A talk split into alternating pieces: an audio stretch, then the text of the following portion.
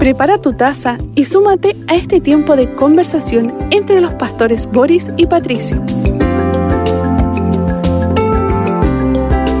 Aquí comienza un café en armonía.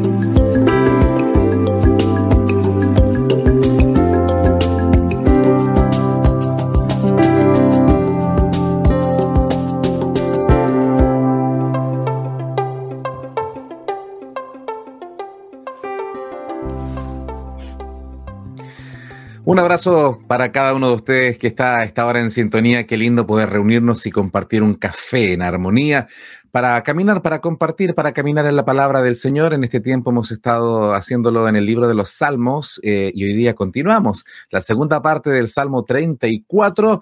Eh, Pastor, Dios te bendiga, Pastor Patricio Curinao.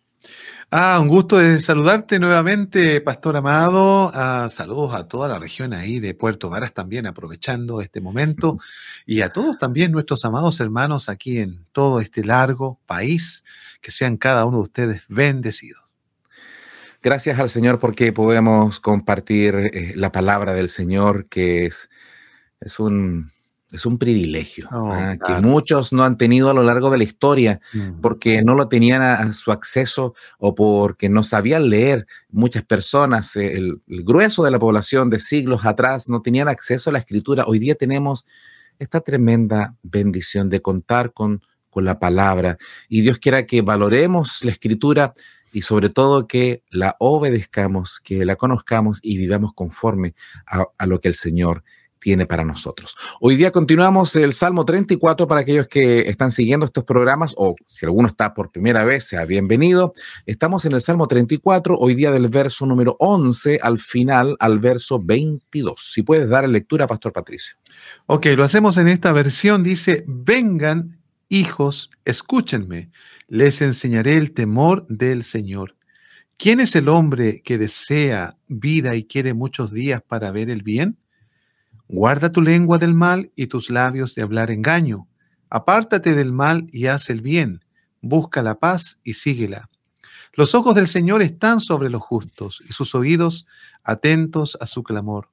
El rostro del Señor está contra los que hacen mal, para cortar de la tierra su memoria. Claman los justos y el Señor los oye y los libra de todas sus angustias. Cercano está el Señor a los quebrantados de corazón y salva a los contritos de espíritu. Muchas son las aflicciones del justo, pero de todas ellas nos librará el Señor. Él guarda todos sus huesos, ni uno de ellos es quebrantado. La maldad dará muerte al impío, y los que aborrecen al justo serán condenados. El Señor redime el alma de sus siervos, y no será condenado ninguno de los que en él se refugian. Amén, qué hermosa palabra del Señor. este Salmo 34 que le invitamos a que lo podamos cada uno leer de forma personal, eh, que podamos meditar en él, tanta palabra, tanta bendición que tiene para nosotros. Y en esta oportunidad, bueno, recordar que este Salmo 34 eh, nace de del salmista, del corazón del salmista, inspirado por el Señor, por supuesto, es palabra del Señor.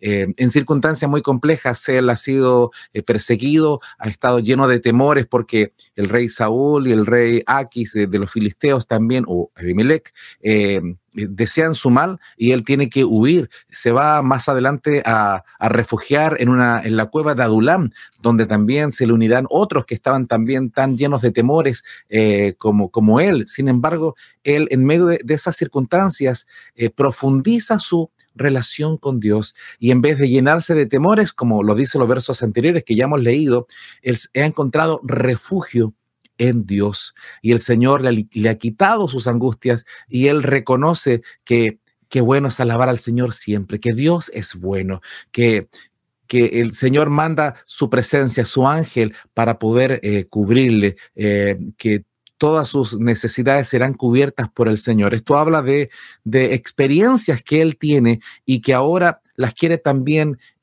dar instrucciones o dar exhortaciones, enseñanzas a los demás, enseñanzas acerca de la vida con Dios. ¿Cómo es posible vivir con el Señor? Por eso de los versos que estamos revisando, del 11 en adelante nos habla acerca de esto y comienza diciendo, vengan hijos míos y escúchenme y les enseñaré a temer al Señor. Alguien que ha pasado por experiencias, que ha crecido en Dios, qué bueno es también poder eh, escuchar a otros, pastor, eh, de, que han, que han, que la, la vida la han podido, eh, han podido tener experiencias con el Señor y, escuchar consejos de otros siempre es bueno. En este caso, en el contexto de la palabra del Señor, qué bueno es escuchar las recomendaciones para tener una vida bendecida. Bueno, efectivamente, el temor del Señor es una vida bendecida, como bien lo dices tú. El temor del Señor no es un miedo, ¿cierto? Eh, un pánico eh, que, va a hacer que realmente no nos queramos acercar al Señor. El temor al Señor es la vida a la cual somos llamados en Cristo Jesús. Es una vida de reverencia y de consideraciones, de honor y respeto a aquel que es el dueño de la vida. Y esto es lo que quiere enseñar David. Sus experiencias en Dios, sus experiencias de confianza en el Señor, las liberaciones que él ha vivido, le permiten a él enseñar a otros y, que creo que debe ser también el caso de todos aquellos que hemos sido llamados primeramente por el Señor y que ya también hemos eh, desarrollado una comunión con el Señor, una disciplina espiritual en la vida que nos permite también ser ejemplo a los demás. Por lo demás, también hemos tenido nosotros que aprender de otros. No solamente hemos sido nosotros los que hemos trabajado en nuestra vida, hay quienes han invertido tiempo, consejos, ¿cierto? Han estado en momentos difíciles y nos han proyectado este temor reverente al Señor. Eh, y lo interesante también acá, pastor, y permíteme esta aplicación en el Señor, cuando David dice, vengan hijos, Qué bueno es que dejemos que nuestros hijos también, hablando de estos pequeños que tenemos en nuestros hogares, primeramente, ¿cierto? Quizá algunos tengan hijos ya más grandes, pero qué importante también es proyectar este temor desde la misma familia. Porque Jesús dijo, ¿cierto? Cuando vio a los niños, o más bien cuando los niños también le vieron a él, ya, dejad a los niños venir a mí, no se lo impidáis. Y esta fue una reprimenda básicamente a los adultos, no fue a los niños, porque los niños con naturalidad querían conocer más de Jesús, querían conocer a la persona de Jesús. Entonces yo creo que también este anuncio, este llamamiento es para que nosotros como padres, como adultos en Cristo, como líderes, pastores, maestros, que trabajamos con niños en nuestras congregaciones, es también enseñarles lo que es el temor reverente al Señor. El temor reverente al Señor que, que nos habla de ser personas sabias, personas sabias, que podamos caminar en sabiduría. Em, y qué bueno es acercarnos, acercarnos y escuchar, tener un corazón enseñable. ¿Cuántos años tienes tú, amado, amada, em, en el Señor? Muchos años, pocos meses, pocos días. Bueno, aunque tengamos 50 años siguiendo al Señor o más, siempre debemos tener un corazón enseñable. Siempre debemos estar aprendiendo del Maestro, de nuestro Dios, y aún también de aquellos que, que comparten sus experiencias y decir, ¿cómo lo has hecho? Y, qué bueno recibir consejos. De hecho, el verso 12 hace la pregunta, ¿quién es el hombre que desea vida y quiere muchos días para ver el bien? Es una pregunta que si hoy día también se hace, todos levantarían la mano, ¿no? Eh, pero esta, esta vida superior, esta vida próspera. De hecho, esa palabra próspera eh, hoy día eh, se confunde con, una prosperidad eh, exacerbada, exagerada, sin asidero bíblico, pero bíblicamente sí, podemos tener una vida próspera en el, en el sano sentido de aquella palabra, una, una vida buena. ¿Y quién la desea? Yo creo que, que todos deseamos tener una vida bendecida. Eh, y nos va a dar instrucciones muy prácticas para poder tener una vida en el temor del Señor, eh, una vida que pueda ser una buena vida y nos va a empezar a exhortar de los versos 13 en adelante. Es muy interesante la pregunta del verso 2, como tú haces énfasis ahí, porque ¿qué es lo que va a enseñar David con respecto al temor del Señor? Es lo que viene justamente. El temor del Señor es algo práctico, no es andar cabizbajo, ¿cierto? Tratando de no mirar al cielo porque Dios puede enviarme un rayo y partirme en dos. No es la idea, porque el temor de Dios se aprende con cosas concretas. De ahí la pregunta, ¿cierto? ¿Qué, qué, qué es el hombre o quién es el hombre que desea vida y quiere muchos días para ver el bien? Bueno, Respondamos entonces, o más bien la misma palabra responderá, qué es lo que es temor al Señor. Amén. Eh, y mm, la palabra del Señor acá nos dice que lo que el, salmista está expresando, guarda tu lengua del mal y tus labios de hablar engaño. Apártate del mal y haz el bien. Busca la paz y síguela. Qué interesante estas palabras que eh, también eh, las toma el apóstol Pedro, allá en Primera de Pedro capítulo 3, verso 10 eh, al 12, porque el que quiere amar la vida y ver días buenos, refreno su lengua del mal y sus labios no hablen engaño, apártese del mal y haga el bien, busque la paz y sígala. esto nos habla de que esta enseñanza es tan está universal. Es una palabra que aparece en el Antiguo como en el Nuevo Testamento y que es muy práctica para el siglo XXI. En este tiempo, como lo ha sido durante todas las eras, sigue siendo una palabra de orientación, de sabiduría, eh, partiendo por refrenar la lengua, que es uno de los problemas que tenemos los seres humanos hablamos más de la cuenta eh, y, siempre se dice, ¿no es cierto?, esta frase que por algo Dios nos dio dos oídos y una boca para hablar menos y escuchar más. Por lo tanto, hay sabiduría cuando también nuestra lengua es controlada, como lo va a decir también Santiago, que muchos pecados son producto de, nuestro hablar y eh, un pequeño fuego puede quemar todo un bosque, así también una, una palabra mal dicha eh, nos podemos ahorrar tantos problemas si seguimos estos consejos, pastor. Efectivamente, pastor amado, porque cuando acá el salmista dice que debemos guardar nuestra lengua del mal, estos dos versículos que tú leíste, bueno, hay tres implicaciones negativas que hay que evitar y dos positivas que deben ser parte de nuestro diario vivir. Ah, en, en, Proverbios capítulo 10, nos dice lo siguiente, en las muchas palabras no falta pecado, pero el que refrena sus labios es prudente. Y cito este versículo de Proverbios donde hay, pero decenas de versículos que hablan acerca del correcto uso de la lengua. Paralelamente al libro de Proverbios está el libro de Santiago también, ¿cierto? Que nos habla en el capítulo 3 acerca de cómo debemos nosotros los creyentes manejar este miembro pequeño que se jacta de grandes cosas, dice, y que se refiere a la lengua, ¿cierto? Guarda tu lengua del mal y tus labios de hablar engaño. Aquí hay una doble connotación al uso de las palabras en el fondo, ¿cierto? Y si hay una doble connotación porque el tema es riesgoso, es peligroso no tomarlo en cuenta. Eh, nosotros, ah, dice Santiago el apóstol, que no puede salir de nosotros eh, de una misma fuente agua dulce o agua amarga, refiriéndose a palabras, ¿cierto? Eh, soeces o a garabatos, como decimos en buen chileno nosotros, y palabras que son buenas al oído de otros. No, cuando dice guarda tu lengua es porque nosotros tenemos que tener, ser un vigilante de lo que estamos diciendo. Nosotros mismos debemos ser un vigilante de lo que está saliendo por nuestros labios, porque esas palabras, ¿cierto? Pueden ir cargadas de maldad y de engaño, pero que también va a producir un efecto negativo en nosotros.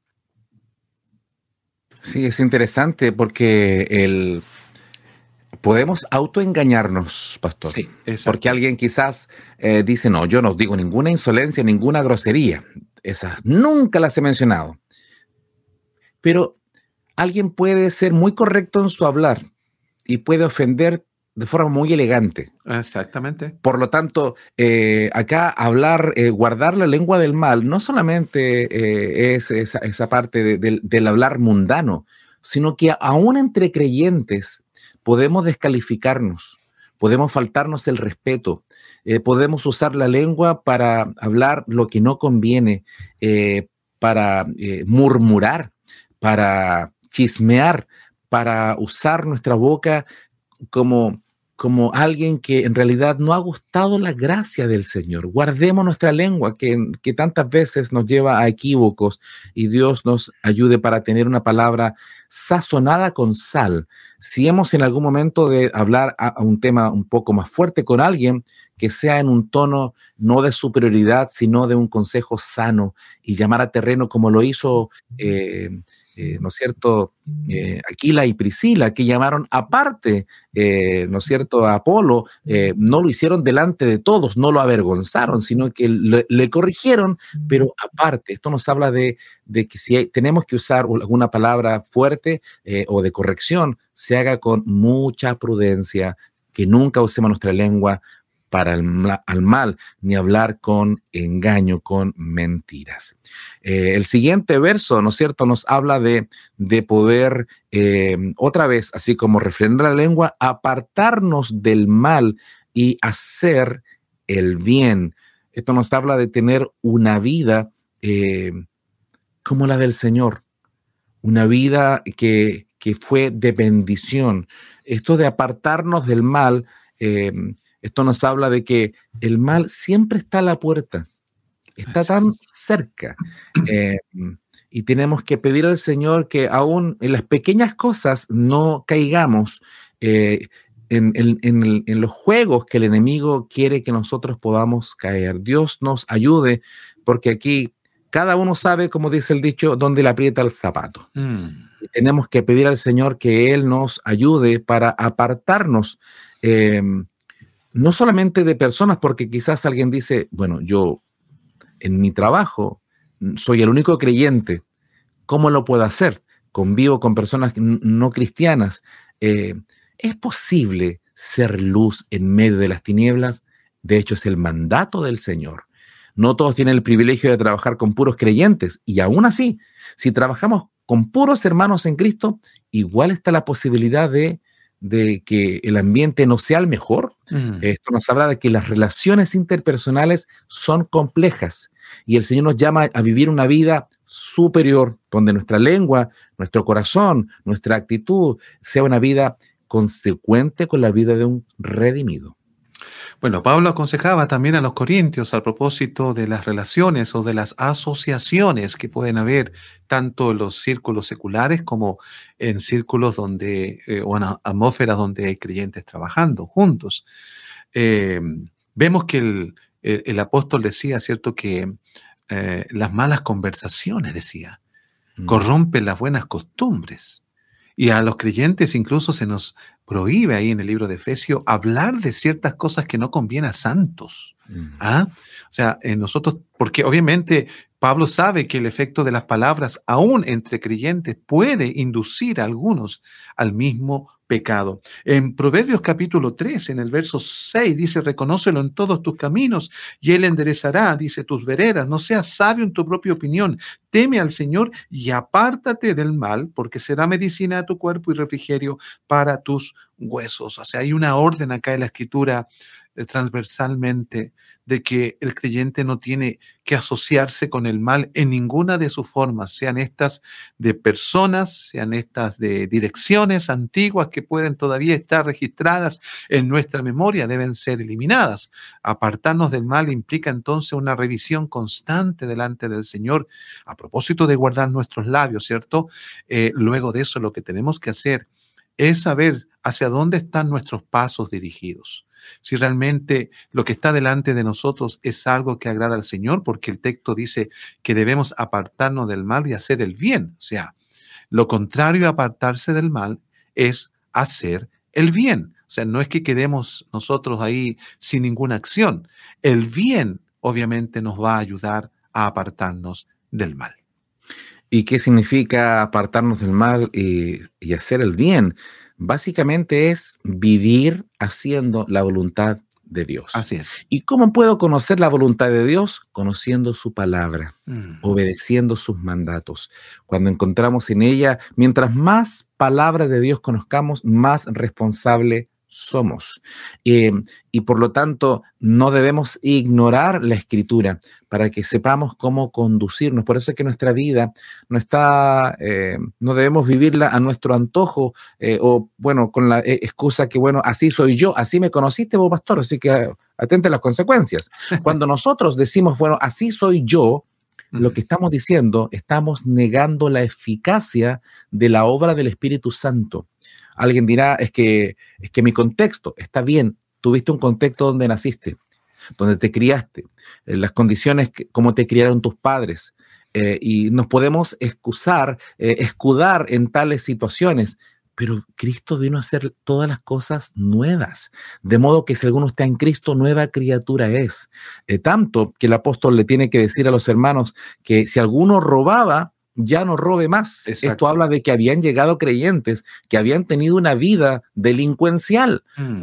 bueno, pero ahora en Cristo es una nueva criatura. Así que no nos escudemos, es que así soy yo, así fue mi crianza.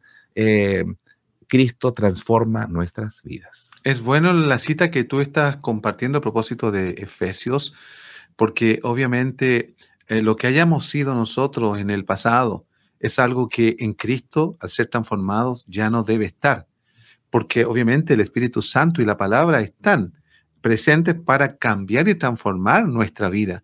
Estos ejemplos que tú nombraste uno, ¿cierto? Pero hay otros ejemplos en ese mismo contexto de lo que es la transformación de un creyente.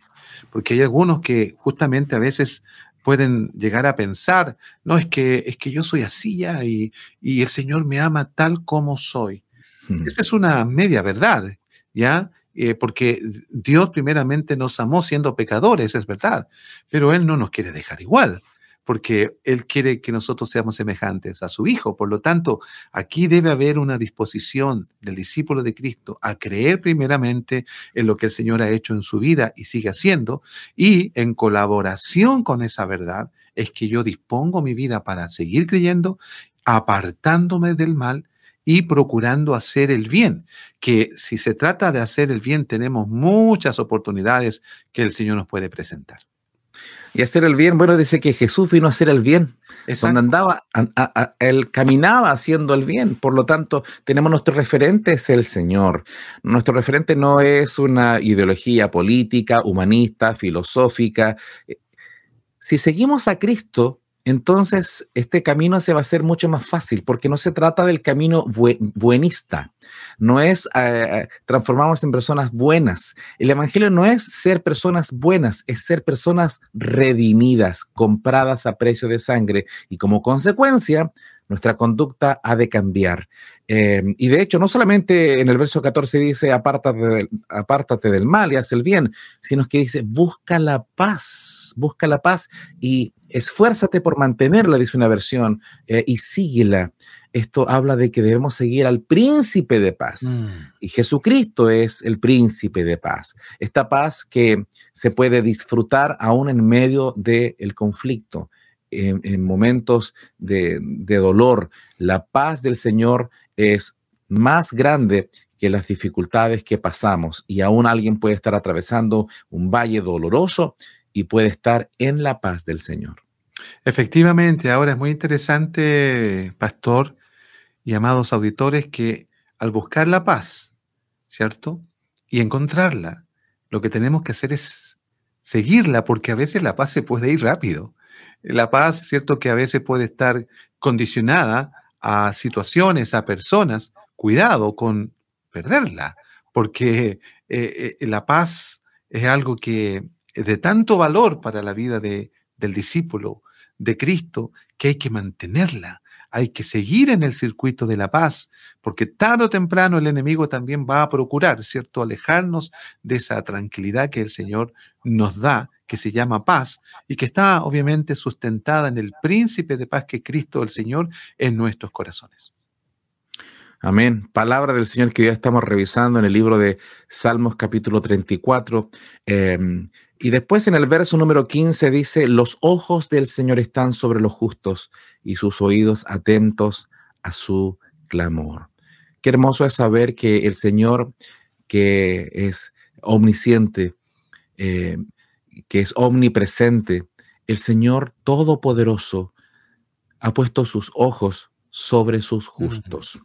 Esto, en vez de causarnos eh, incomodidad, nos causa eh, gozo, seguridad de que el Señor está atento sus ojos y sus oídos a nuestras necesidades. Eh, por lo tanto, qué importante es descansar. Esto nos habla de, de, unas recomendaciones que hace acá el, salmista y que se va a hacer eco al apóstol Pedro también, tomando los mismos pasajes, eh, de, una, eh, de una enseñanza muy activa de, poder hacer algunas cosas, implementar algunas cosas, pero también de descansar en el Señor. Esto nos habla del perfecto equilibrio de eh, ponernos a trabajar en las áreas que necesitamos para poder vivir como verdaderos hijos de Dios en su voluntad y aprender a descansar en Él, porque el Señor nos da la paz y también Él está atento a nuestras necesidades y, y sus oídos están atentos a nuestro clamor. Si el Señor cuida de las aves, entonces también cuida de nosotros, dice el mismo Señor. Ah, efectivamente es así, porque los ojos del Señor están sobre los que han sido justificados. Ah, su mirada está con nosotros. Es verdad que los rayos del sol hoy día alumbran a todos los seres humanos, pero como decía Spurgeon, cuando pasan por la luz de un vidrio, tiene, tiene ese, mismo rayo de luz o esa luz que, que pasa ese vidrio, se transforma en una lupa que puede provocar algo, algo importante. ¿Ya? Algo que dé calor, algo que sirva, ¿ya? En este caso, ¿cierto? Los ojos del Señor están sobre los, aquellos que han sido justificados por Cristo el Señor y sus oídos atentos al clamor. Esta es la experiencia de David. Recordemos que estamos en este contexto. David es un hombre que ha gustado al Señor y puede decir con propiedad que está bajo la mirada del Señor en, en su ternura y en su amor para ser cuidado y sus oídos, los del Señor en este caso, ¿cierto? Atentos al clamor. Ah, ese es el Dios que nosotros tenemos, un Dios que está presente, no un Dios que, que vaga, ¿cierto?, por el universo eh, buscando cosas más trascendentes. No, es un Dios igual trascendente en el universo, pero también está presente para ver y escuchar a sus hijos. Amén. Estamos en el Salmo 34, palabra maravillosa del Señor. Verso 16, el rostro del Señor está contra los que hacen el mal para cortar de la tierra su memoria.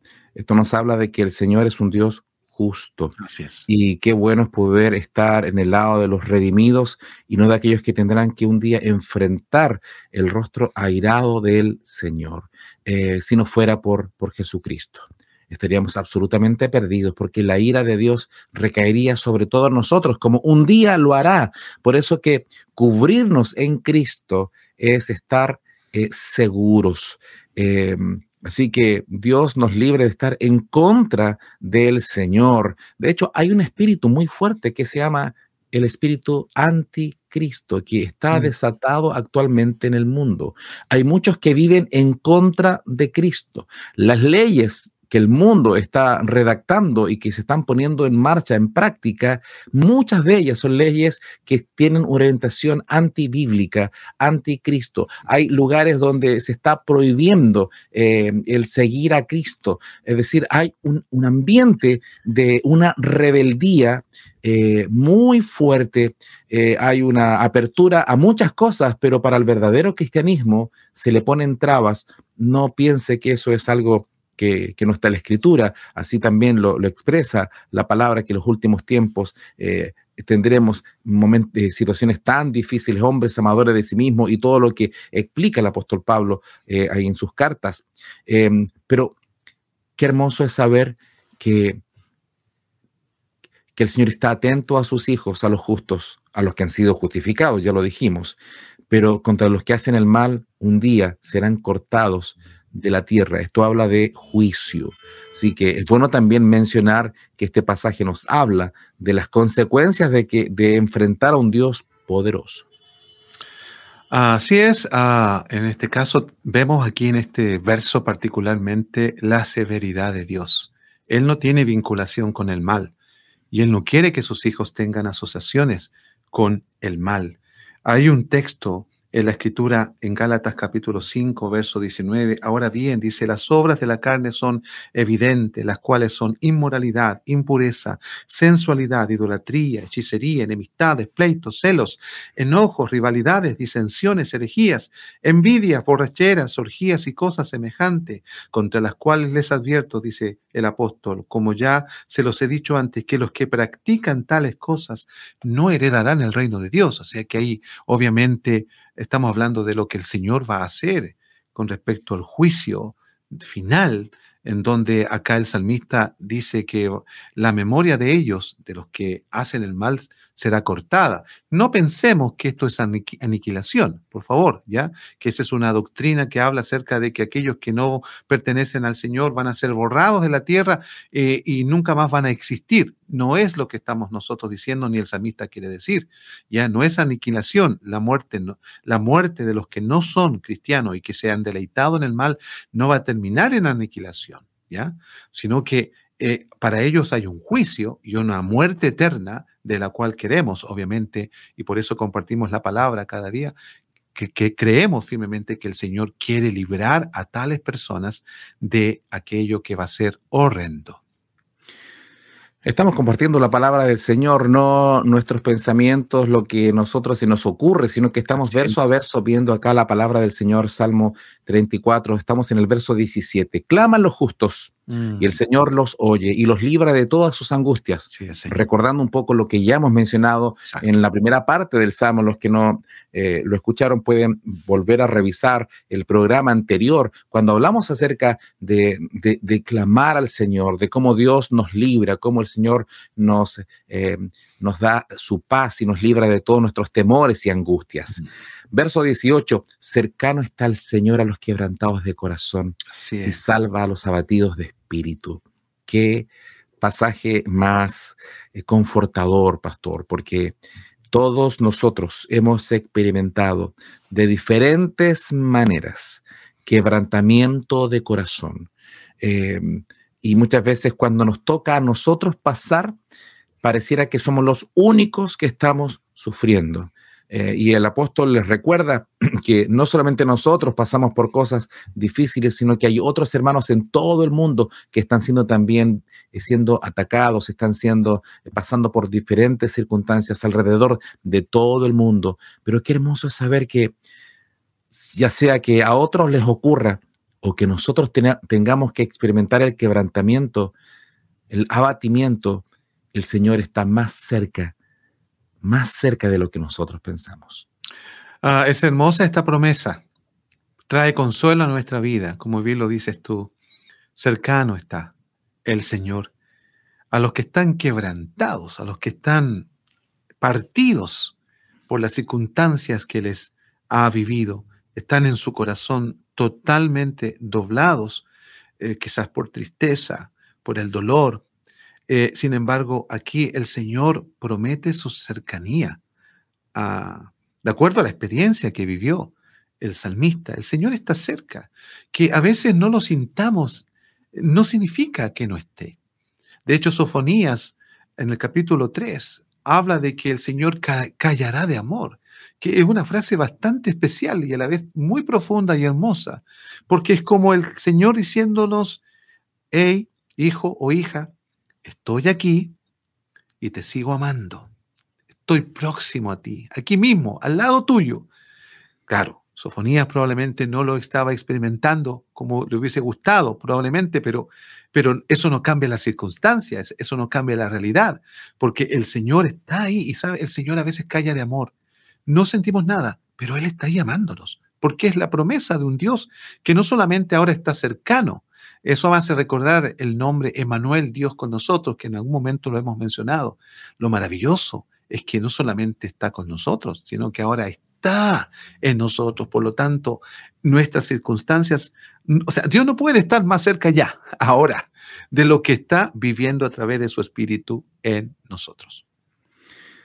Gracias Señor por estas promesas que no son solo para el salmista o para aquellos siglos atrás, sino que son tan reales hoy día para todo creyente. El Señor está cerca de nosotros en nuestro abatimiento, nuestro quebrantamiento y nos salva. Verso 19 es una palabra fuerte porque dice que son muchas las aflicciones del justo, pero de todas ellas le librará el Señor. Esto nos habla de que efectivamente eh, hemos de pasar por momentos de dolor, Em, esto habla del justo y nos recuerda también del, del justo por excelencia, de nuestro Señor Jesucristo, quien siendo justo, siendo, no habiendo cometido pecado alguno, pasó por muchas aflicciones en el momento, ¿no es cierto?, eh, de, su crucifixión y, lo anterior, todo su, el maltrato que recibió, aún siendo justo, el justo eh, sufriendo por los injustos. Oh, así es, y me hace recordar lo que Jesús mismo dijo, ¿cierto? Que en el mundo íbamos a tener aflicción y generalizó la aflicción, podría haber dicho, eh, van a tener más de alguna, pero la verdad es que en la vida real nos hemos dado cuenta que son muchas las aflicciones, como el salmista lo está diciendo, y del justo se hace mucho más, porque obviamente vivimos en, en una atmósfera totalmente diferente al hombre impío que se busca las aflicciones, ¿ah? eh, porque vienen acompañadas al pecado mismo que con tanta liviandad lo comete. Sin embargo, los justos, que por lo general no viven en la misma dimensión del impío, sin embargo experimentan muchas aflicciones. El mismo dolor de ser justo en una tierra caída, donde hay a veces persecución, ¿cierto? Donde ni siquiera el justo quizás haga algo para merecer algún tipo de denostación, sin embargo, la va a vivir por causa de Cristo. Pero ¿cuál es la promesa? Que de todas ellas nos librará el Señor. ¿ah? De cada una de ellas, cada una de estas aflicciones, el, el, salmista dice que el Señor se encarga de traer libertad. ¿Podríamos dudar frente a esta palabra? No es el momento de dudar, es el momento de confiar a esta hermosa palabra. Y aun cuando el justo sufre y aún partiera la presencia del Señor en su persecución, la mayor liberación es estar eternamente con Cristo. La redención, la salvación. Por lo tanto, qué bueno es poner nuestra mirada en el Señor y saber que estemos pasando lo que estemos pasando, el Señor está atento, como ya también lo mencionó el verso anterior. Verso 20, Él guarda todos sus huesos, ni uno de ellos será quebrantado. Y es una es una referencia directa a nuestro Señor Jesucristo, que aún en su sacrificio, eh, los soldados, eh, una de las costumbres que tenían era quebrar sus piernas, pero al percatarse que estaba absolutamente muerto, ni siquiera quebraron sus, piernas. Esto habla de que estas promesas, estas eh, profecías mesiánicas se cumplieron en Cristo de forma perfecta. Eh, sí, es muy interesante porque ah, en la cena, podríamos llamarlo de eh, la última comida o cena que tuvieron los judíos eh, la noche anterior de salir de Egipto, el mandato era de que no debían quebrar los huesos de ese cordero que iban a mm. comer. ¿Ya? En directa alusión como una sombra, un tipo de Cristo, de que al mismo Cristo sus huesos no serían quebrados. Y así fue no fueron quebrados. Sí fueron quebrados los huesos de las dos personas que estaban crucificadas a su alrededor, pero los huesos de Cristo se mantuvieron intactos porque el Señor lo había dicho. Obviamente es una alusión a Cristo que los huesos de nuestro Señor Jesucristo, ninguno de ellos fue quebrantado. Es que las promesas del Señor son en el sí y en el amén. Es decir, se cumplen. Si el Señor lo dice, lo hace. Si el Señor lo prometió, lo hará. Por lo tanto, esto es maravilloso. Estamos ya prácticamente terminando eh, la exposición del Salmo 34, verso 21. La maldad dará muerte al impío y los que aborrecen al justo serán condenados. Un poco lo que ya se comentó en versos anteriores. Recuerde que los salmos, eh, la poesía hebrea también iba repitiendo, para, hacía paralelismos eh, y, reiteraba algunos versos anteriores o lo decía de otra manera, de forma muy similar. Acá está hablando del juicio nuevamente está recordando que llegará el día en que el impío, que aunque parece que, que no le pasa nada, y la típica pregunta en todos los siglos, ¿por qué el malo prospera? Mm. ¿Por qué eh, eh, el pillo no lo encuentran? ¿Por qué parece que vive una vida, eh, hace la maldad frente a todos y no le pasa nada? Bueno, un día llegará el día final en que la maldad alcanzará al impío eh, y los que aborrecen al justo tendrán que recibir una condena. Esto nos habla no de, de que el Señor lo hace porque se contenta en hacerlo, sino porque Dios es tan justo. El Señor es justo y su palabra se ha de cumplir. Por eso, como decías, pastor, esta palabra debemos conocerla, compartirla, advertir, porque esta palabra se ha de cumplir. Exactamente, y esto le da equilibrio al texto, ¿ah? de no pensar eh, que son solamente cosas bonitas, sin duda que son promesas para el Hijo de Dios, para el justo, como aparece varias veces el término, pero también en el equilibrio de lo que el Espíritu Santo está inspirando, tiene que colocar esta, esta advertencia para aquellos que insisten en hacer el mal. Dios va a pedir cuentas el día señalado y los que no acataron, ¿cierto?, ah, el, el mandato del Señor y expresamente el reconocer a Cristo como Salvador y Señor de sus vidas, la Escritura dice que serán condenados. Más aquellos que aborrecen al justo, aquellos que no solamente rechazaron el Evangelio, sino que quisieron dañar o, dañaron al justo en su vida aquí en la tierra, serán condenados, serán eh, en ese momento sentenciados por el Señor. Dios libre a esta generación que a veces se resiste eh, al Evangelio de nuestro Señor Jesucristo. Nosotros, por lo demás, debemos estar orando para que muchos más vengan al conocimiento del Hijo de Dios. Bueno, así estamos compartiendo esta palabra eh, llena de promesas para los hijos del Señor, eh, de enseñanza preciosa, pero también de advertencia, la importancia de predicar el Evangelio el Evangelio de salvación, este Evangelio de esperanza, este Evangelio transformador. Lo hizo con nosotros que no teníamos nada bueno, eh, no teníamos ninguna posibilidad, muertos en delitos y pecados, y el Señor tuvo de nosotros misericordia. Él, él pagó el precio. Y así lo expresa también en el verso 22, terminando. el Señor redime el alma de sus siervos y no será condenado ninguno de los que en él se refugian Redimir es comprar. Acá el, el, justo no se salva porque es justo.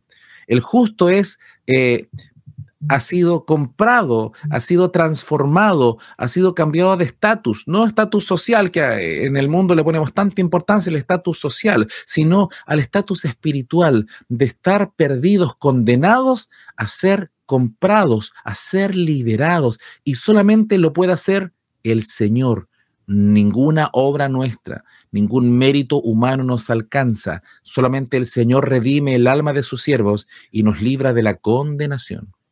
Es interesante porque hace un poco, un momento atrás, lo habíamos mencionado, uno de los malhechores crucificados al lado de Jesús no tuvo la oportunidad de hacer ni demostrar nada a Jesús, pero solo creyó y confió en que Jesús era el Hijo de Dios.